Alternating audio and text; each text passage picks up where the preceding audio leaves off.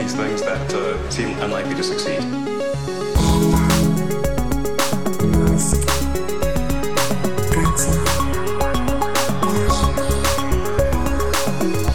Hola a todos, episodio 63 de Elon, este podcast que hacemos Alex Barredo y yo. ¿Cómo estás, Alex? Pues estoy que no es poco.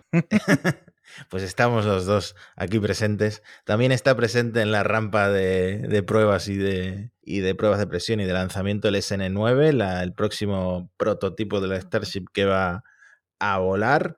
Eh, no hay fecha todavía, sabemos que está reparado, comentábamos que se inclinó como la torre de Pisa. Justo eso te iba a decir. Y quedó como un acordeón, una de esas superficies móviles que tiene para, para balancearse, para equilibrarse en el aire.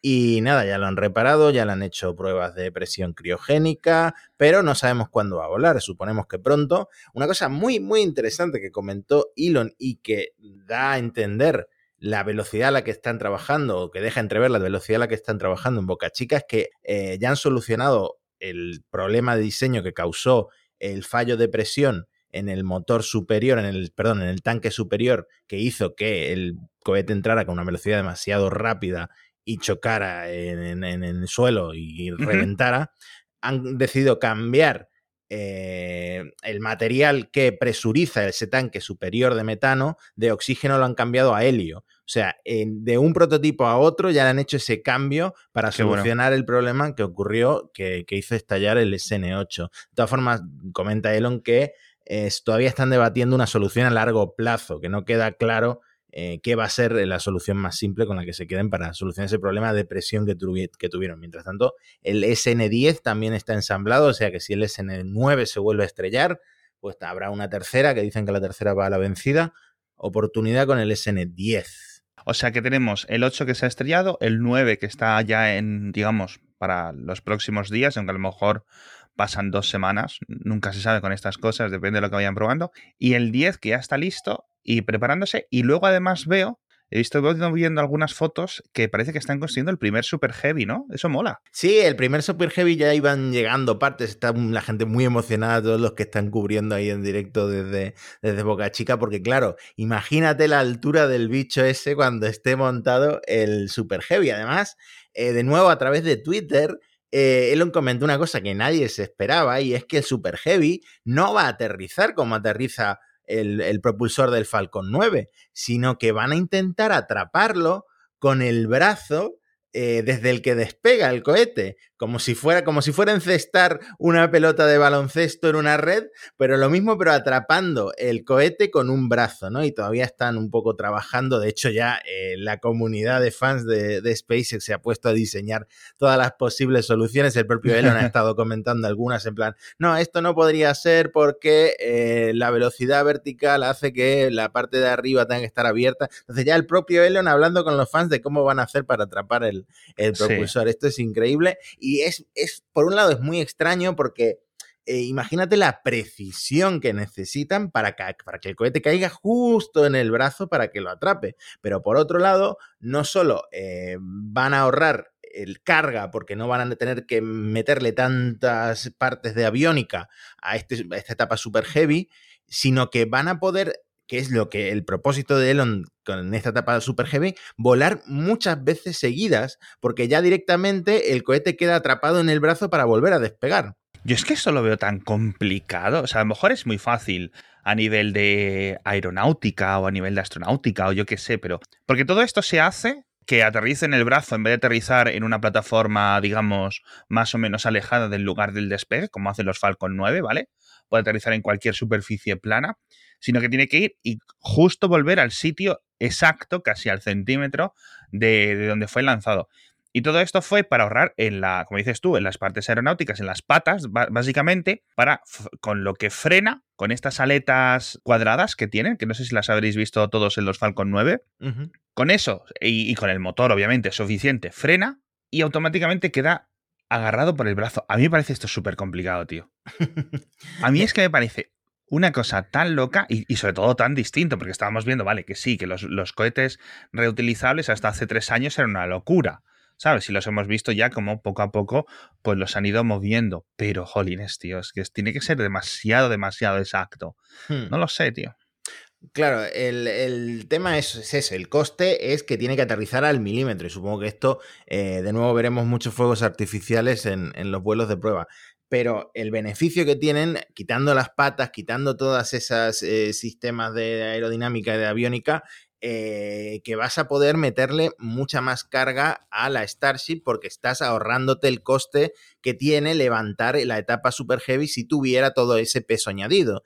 Entonces, ese es el beneficio que están buscando en SpaceX. Que recordemos que el Super Heavy no es más que, digamos, un motor extra para la Starship. Es decir, igual que, por ejemplo, las naves típicas con las que todos hemos crecido, las lanzaderas espaciales de la NASA, tenían un cohete principal naranja y dos cohetes en los lados secundarios, que luego se separaban. Digamos que esos cohetes secundarios es lo que hace la Super Heavy. Te lleva la mayor parte del trayecto, por ejemplo, puede ser simplemente te lleva hasta órbita, ¿vale? O hasta donde sea, y luego vuelve a aterrizar. Y luego a partir de ahí, la propia Starship, es decir, lo que se ha estado diseñando hasta ahora, lo que es la nave, ya puede continuar con sus propios motores o con lo que se necesite, ¿no? Que aparte, pues va a tener, obviamente, va a seguir siendo independiente. Entonces veremos lanzamientos solo de la Starship y de la Starship más el Super Heavy.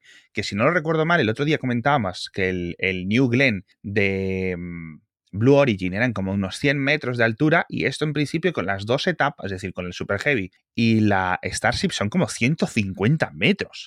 Sí, una locura nunca vista. En fin, yo creo que eh, lo más emocionante de 2021 sin duda van a ser todas estas pruebas que está haciendo SpaceX con, con la Starship y en el futuro con la etapa Super Heavy. Sí, porque comentábamos eso, que el Falcon 9, lo decíamos en el último episodio, em, ya son tantos lanzamientos y aterrizajes que ya es como, ah, ok. ¿Sabes? A lo mejor estás a las 3 de la mañana viendo Twitter, dicen, oh, el Falcon 9 ha aterrizado con éxito en la barcaza. Ah, ok, siguiente tweet, ¿sabes? Es en plan. Sí, ya lo damos, lo damos por hecho. Una locura. Bueno, tenemos que hablar de muchas cosas de Tesla, tenemos que hablar de un montón de actualizaciones, etcétera, pero hay una cosa, una elucubración, unos rumores por ahí dando vueltas, que esto nunca sé cómo tomarlo. No sé si lo has visto, esto de unificación de mm. las compañías de Elon Musk. Y es una cosa que yo creo que entra dentro más del terreno de la fantasía de los fans. Sí, esto es como una propuesta que le hizo alguien en Twitter y Elon dijo que sí, que era muy buena idea. Eh, sería un poco como hacer un, un alfabet, ¿no? Como, como lo que hizo Google. Eh, mucha gente dice que lo de Google fue porque los fundadores de la empresa se quieren dedicar a sus cosas y bueno, para seguir siendo ahí los jefazos, mientras un Dark que se encarga de, del núcleo duro de, de la corporación pero, pero en, esto de unificar todas las empresas de Elon bajo un conglomerado, no sé qué beneficio tendría realmente. Claro, a ver, bueno, a ver, yo no sé si a nivel fiscal habría por ahí alguna ventaja. Yo sé es cierto que, por ejemplo, a Elon se le envían millones de tonterías todos los días, muchas de ellas por mi parte, pero es cierto que cuando él elige a qué tontería responder, es que esto es una cosa que lo hemos comentado en algún episodio, pero creo que, creo, quiero machacar la idea. Cuando Elon decide contestar a un tweet específico, de hace horas o de hace días incluso, pensaos por qué lo hace, cómo ha llegado a ese tweet, ¿no? Los mm. mensajes privados de Twitter del propio Elon Musk son una fuente que a mí me gustaría y que fantaseo con poder, digamos, otear un poco, porque ahí tiene que haber muchas cosas interesantes. Tiene un montón de fans con los que a lo largo de los años, un montón de periodistas, un montón de gente de todo el mundo con el que constantemente se habla. Es decir, imaginaos, si está todo el día en Twitter, pues está todo el día también en los mensajes privados. Y cuando elige responder a uno de estos mensajes, lo hace a sabiendas que esa contestación va a generar una conversación al respecto, va a generar artículos de prensa, va a generar especulación, va a generar un trozo de un podcast que se llama como él, ¿no? Un montón de cosas. Entonces, cuando esto lo enlazas con la idea o, el, o lo recuerdas que, eh, digamos, eh, no hay equipo de relación de prensa en Tesla en Estados Unidos porque ha ido desapareciendo, se ha ido dejado de desaparecer durante los últimos años, empiezas a darte cuenta un poco, empiezas a unir los puntos, ¿no? De cómo el propio Elon Musk dirige, en eh, cierto sentido, y en gran medida, la percepción de la empresa a través de su Twitter. ¿Cuál es el problema y cuál es la ventaja que Elon vio hace mucho tiempo de esto? Es que los periodistas están obsesionados en Twitter, porque son junkies de la información, ¿no? Entonces, él ha visto que se puede encontrar, digamos, la narrativa. No a lo mejor vas a encontrar lo que va a escribir el Wall Street Journal, por ejemplo, o Bloomberg, ¿vale? Por eso le da tanta rabia y tiene bloqueados a un montón de periodistas del Wall Street Journal, de Bloomberg y de otros medios importantes, pero sí vas a dirigir lo que escribe los blogs estos de, Tesla, los blogs de energías renovables, los blogs de tecnología en general, un poco, ¿no? El Elon Musk dice, Elon Musk cuenta, ¿sabes? Todas esas cosas crean y construyen una narrativa alrededor de él. Eh, por eso se responden eh, y se comentan estos mensajes. Pero una vez explicado esto, el, el tema de X, que es como le proponían que se llamara digamos, este conglomerado eh, a lo chaebol coreano, en el que estarían todas las compañías dentro de ellas, ¿no? Recordemos que eh, sigue teniendo X.com, ¿no? Sí, eh, de hecho la, recuperó, lo comentamos en un episodio, no sé si el año pasado o el anterior, la recuperó, recuperó el dominio, y porque para él significaba mucho, o sea, que a saber cuánto pagó.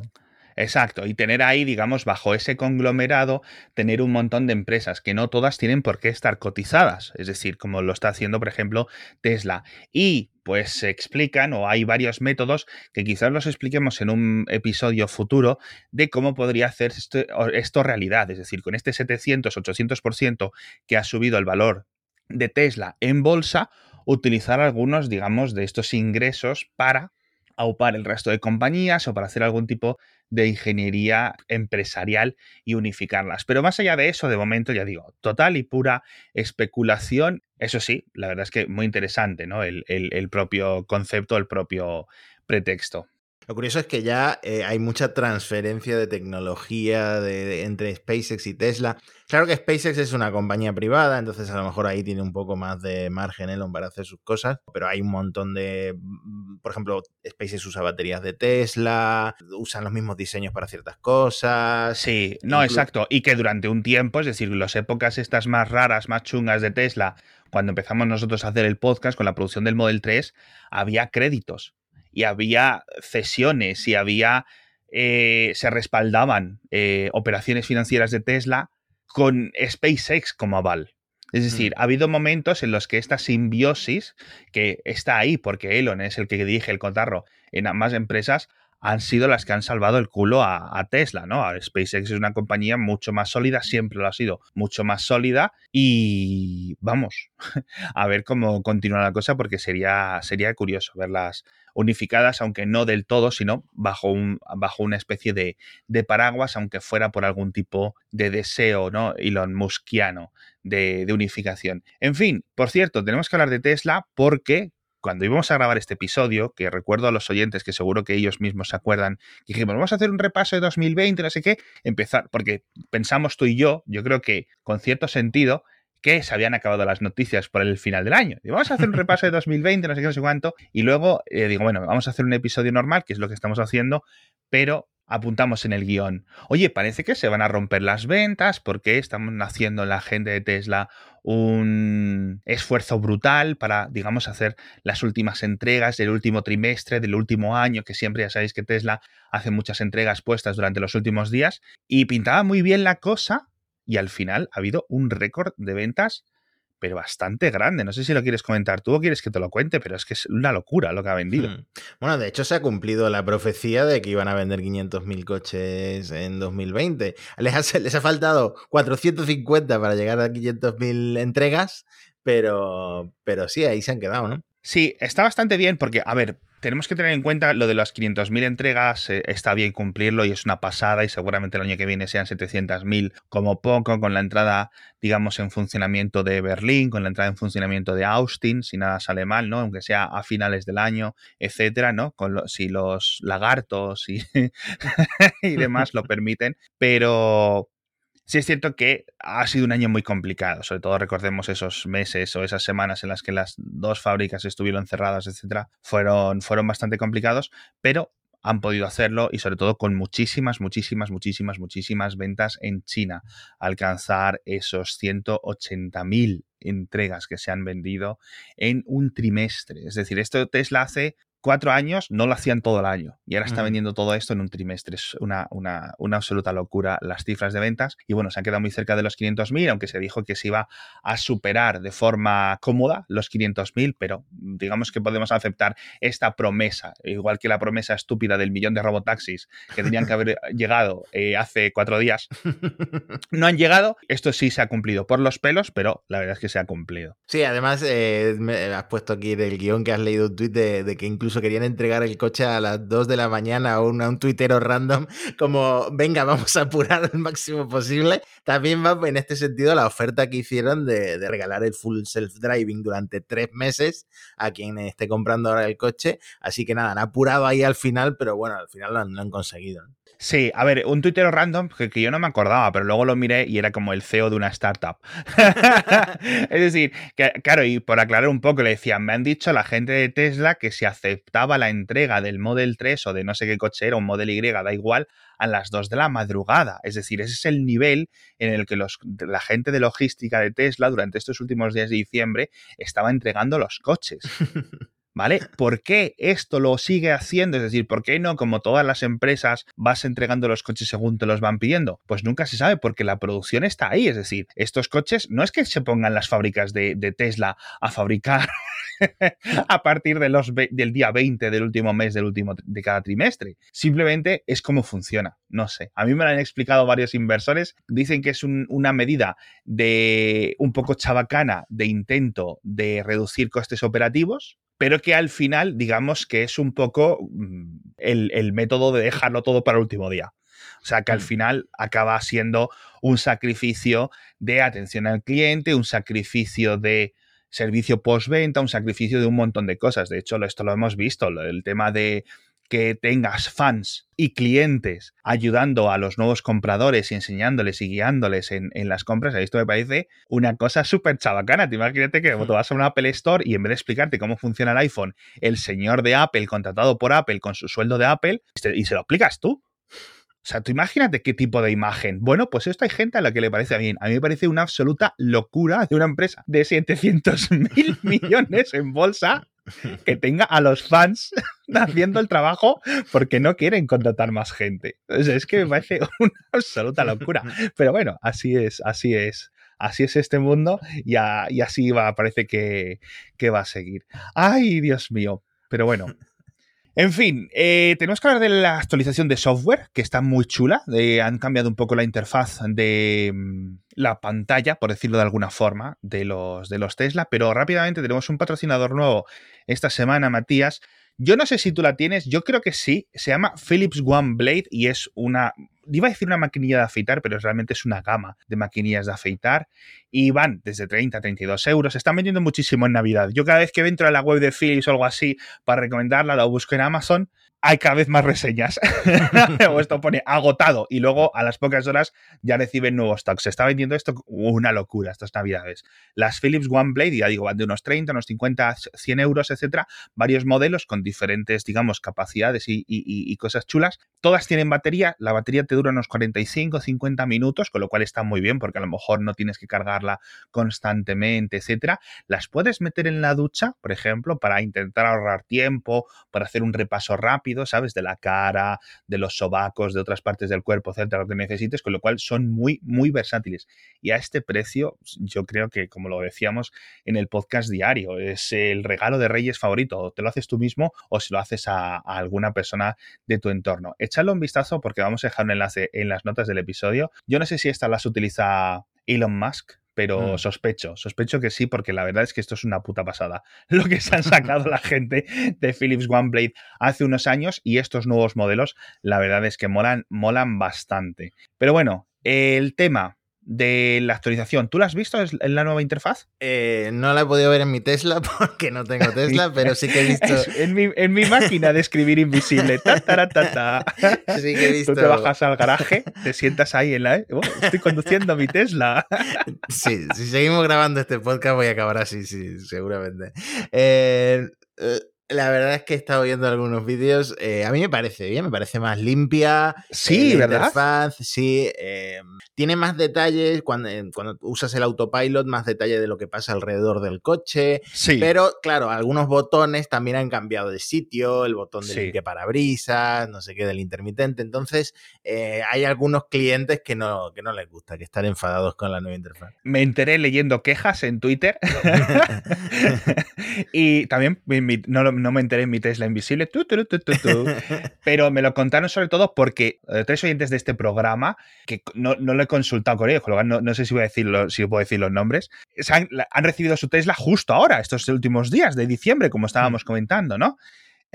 o sea, cada vez. Yo creo que hay como 20, 25 que que nos han contado que, sus, que nos cuentan sus experiencias, eh, que nos envían pantallazos escuchando el podcast en su coche mientras van al trabajo, no sé qué. Y yo, ajaja, qué gracioso, muy bien, muy bien. Comiéndome las lágrimas.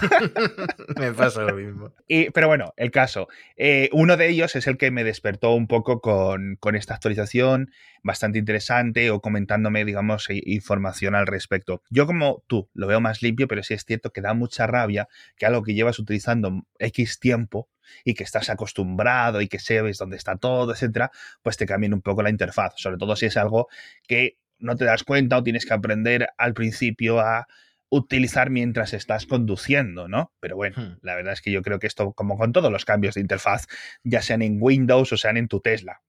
Le das un tiempo y, y- y se acaban los llantos, ¿no? Y no sé si te acuerdas de un tuit de 2019 que lo estaba Sí, me acuerdo de todos los tweets de 2019. En el que Elon decía que pronto llegarían a los Teslas los sonidos de pedos y de cabras para el claxon. Bueno, pues esta actualización 2020.48.26 eh, permite personalizar el sonido del claxon. Tiene como cinco, no sé cuántos son. No, perdón, tiene varios sonidos personalizados, pero aparte le puedes meter cinco por USB, ¿no? Entonces, pues puedes cambiar el, el claxon, el sonido del movimiento del coche, que esto está muy regulado en Europa. Y la típica aplicación de tirarse pedos, que es lo primero que prueban todos los conductores de Tesla, pues ahora también funciona para el exterior, o sea, puedes hacer que suene un pedo en el exterior cuando el coche está aparcado. Así que ahí tienes otro huevo de Pascua para enseñarle a tu gente cuando te compres tu Tesla eh, Alex y yo estemos aquí sin, eh, con nuestro coche invisible. Qué flipe, ¿no? O sea, que puedes hacer el sonido, pero con los, con los altavoces para afuera. Y esto, Hmm. ostras, tú, qué guay esto, porque además esto que puedas meter tus propios sonidos va a estar muy guay, que la gente... ¿Te acuerdas cuando la gente modificaba las voces de su GPS? Sí, Y se ponía Darth Vader o Chiquito de la Calzada o cosas así. Qué épocas, qué épocas, principios de siglo. En fin, pues nada, con esta actualización la verdad es que está bastante bien. Eh, vamos a ver cómo la aceptan y cómo van cambiándola, porque obviamente esto luego se irá modificando poco a poco para ajustar las cosas que quizás eh, sí sean eh, o necesiten quejas. Esto está bastante bien por parte de Tesla porque itera muy rápido, ¿no? Así que, así que muy chulo.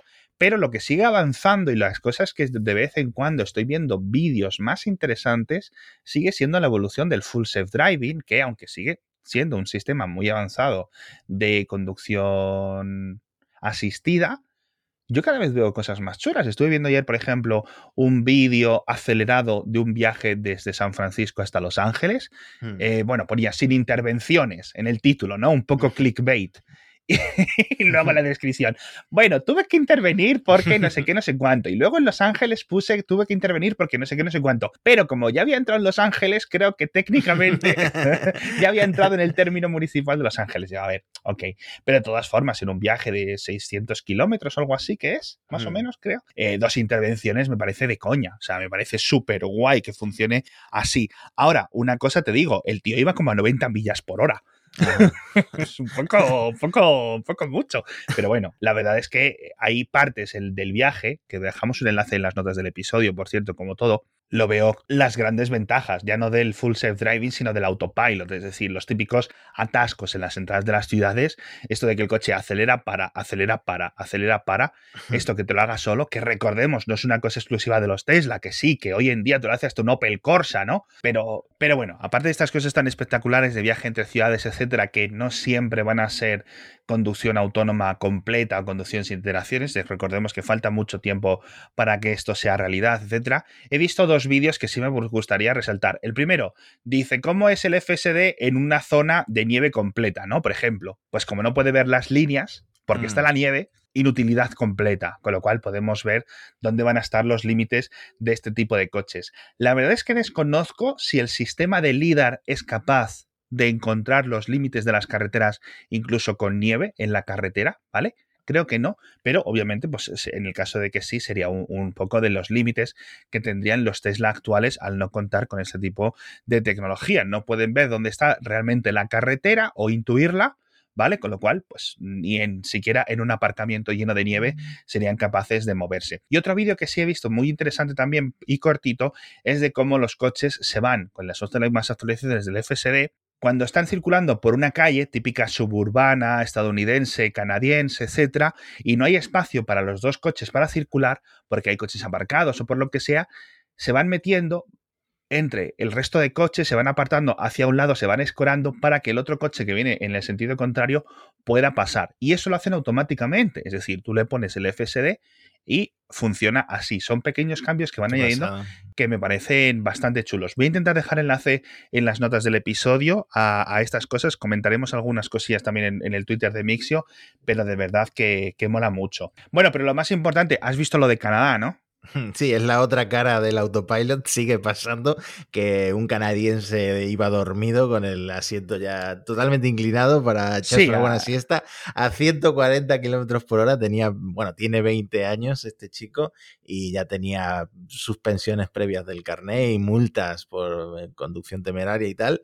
Eh, pero bueno, es, una, es algo que también sigue pasando con el FSD, ¿no? Que la gente se confía demasiado. Sí, no, o sea, que le detuvieron y lo- la noticia más interesante yo creo que es que llega el juicio ahora, en principio, el 29 de enero. Y esto es importante porque, obviamente, en este tipo de juicios crean mucha opinión pública y crean mucha prensa. Y esto inclina a los legisladores a actuar, ¿no? Es decir, obviamente, pues con un sistema eh, de, de conducción como es Autopilot, creo que esto fue en verano, ¿vale? De, de 2020, pues mira, no puedes ir tumbado, no puedes ir tumbado reclinado, tienes que ir prestando atención, ¿no?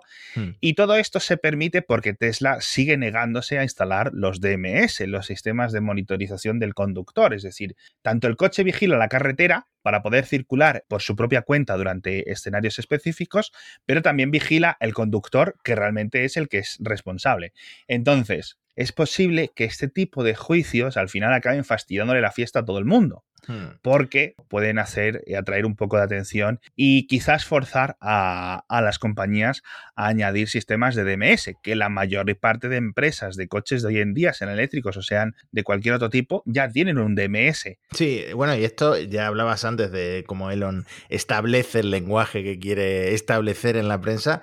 Esto ya él está hablando bastante de que los reguladores pueden fastidiar su promesa de que en 2021 va, Tesla va a llegar al nivel 5 de, la conducción autónoma, ¿no? Porque le decía a alguien el otro día que apostamos 10.000 euros, 10.000 dólares a que en 2021 no tienes eh, la conducción autónoma total y él le dice que no puede prometer nada por los reguladores, ¿no? Entonces ya está estableciendo ahí que los reguladores le van a fastidiar un poco esa, esa prometida nivel, ese prometido nivel 5. Bueno, sí. Eh, lo del nivel 4 y nivel 5, yo no sé si 2021, 2022 o 2029, pero realmente al final lo importante no es tanto el software o lo que puede hacer el software o lo que puede hacer el software en una ciudad o en otra, sino la responsabilidad legal, es decir, qué es lo que va a ocurrir. Y yo no veo a Tesla diciendo somos responsables de, de lo que ocurra o poniendo un coche sin volante de momento y mucho menos en 2021, ¿no? Al menos Mm. así es como, como yo lo veo. Es decir, yo tengo que estar prestando atención, obviamente esto ni nivel 4, ni nivel 5, ni, ni nivel leches. Va a seguir siendo lo que, en lo que estamos actualmente, quizás pasar a un nivel 3, en el que podamos desentendernos durante determinados momentos. Además de que estamos en esta etapa de transición en el que los coches generalmente están conducidos por humanos, entonces ahí eh, no, no es ese sueño de una ciudad inteligente en el que todos los coches van solos y en el que no hay accidentes y ningún humano muere, ¿no? Eso todavía falta un poco. Bueno, Majo, pues con esto del nivel 4 y nivel 5 lo dejamos. Hemos comentado un montón de cosas interesantes. Vamos a ver si la SN9 despega la semana que viene o despega cuándo. Y este iba a ser el último episodio de 2020, se ha convertido en el primer episodio de 2021. Así que nos vemos en unos pocos días otra vez, ¿no? Con, con más noticias, con un montón de Sí. cosas que comentar, porque la verdad es que ya tenemos bastantes puntos nuevos para el próximo Es episodio. increíble, el ritmo no para este hombre, es increíble. Por favor, pare un poco, que tiene muchos hijos, descanse un poco. Váyase de vacaciones. Está ahora en México.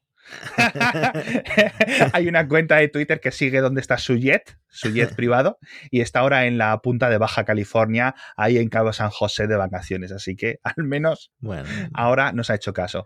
Muchísimas gracias a todos por estar ahí y nos vemos la próxima semana en este podcast.